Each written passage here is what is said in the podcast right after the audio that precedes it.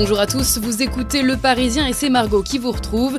Nous sommes le 11 novembre, jour de commémoration pour les Français et on va évidemment en parler dans ce nouveau flash.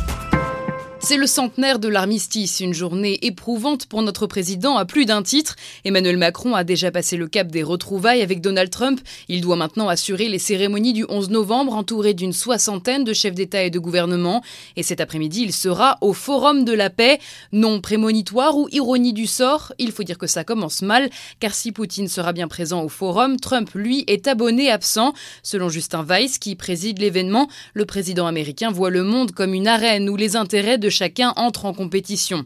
Autant dire que côté diplomatie, les tendances sont négatives, comme le dit Julien Weiss, mais quand on est au plus bas, on ne peut que remonter et le forum, censé être renouvelé tous les ans, pourrait pousser les pays à coopérer davantage.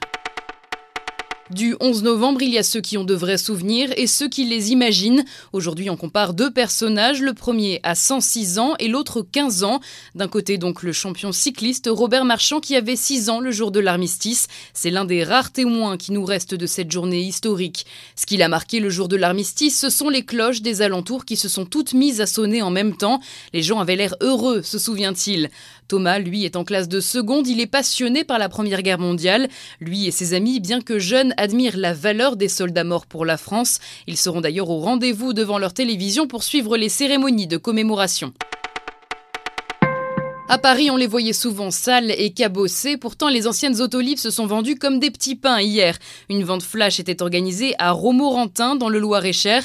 Nettoyées, mais avec quelques rayures quand même, ces voitures ont su convaincre ceux qui hésitaient à passer à l'électrique. Il faut dire qu'elles étaient vendues 3700 euros pour les premiers arrivés.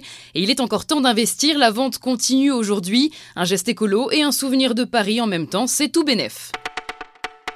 On parle souvent football dans ce flash, mais cette fois on va retourner 100 ans en arrière. Saviez-vous que même dans les tranchées, les soldats faisaient du sport, de la boxe, du foot, du rugby, de la course et même du ski dans les Vosges Les officiers français avaient mis en place des compétitions sportives entre régiments, le meilleur remède pour fuir la peur et la déprime des zones de combat.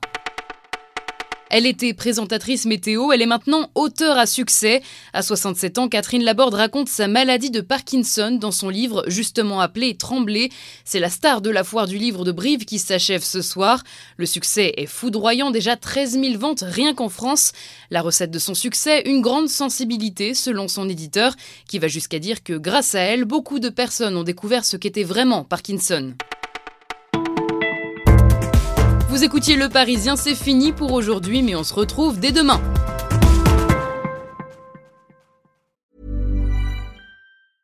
Selling a little or a lot?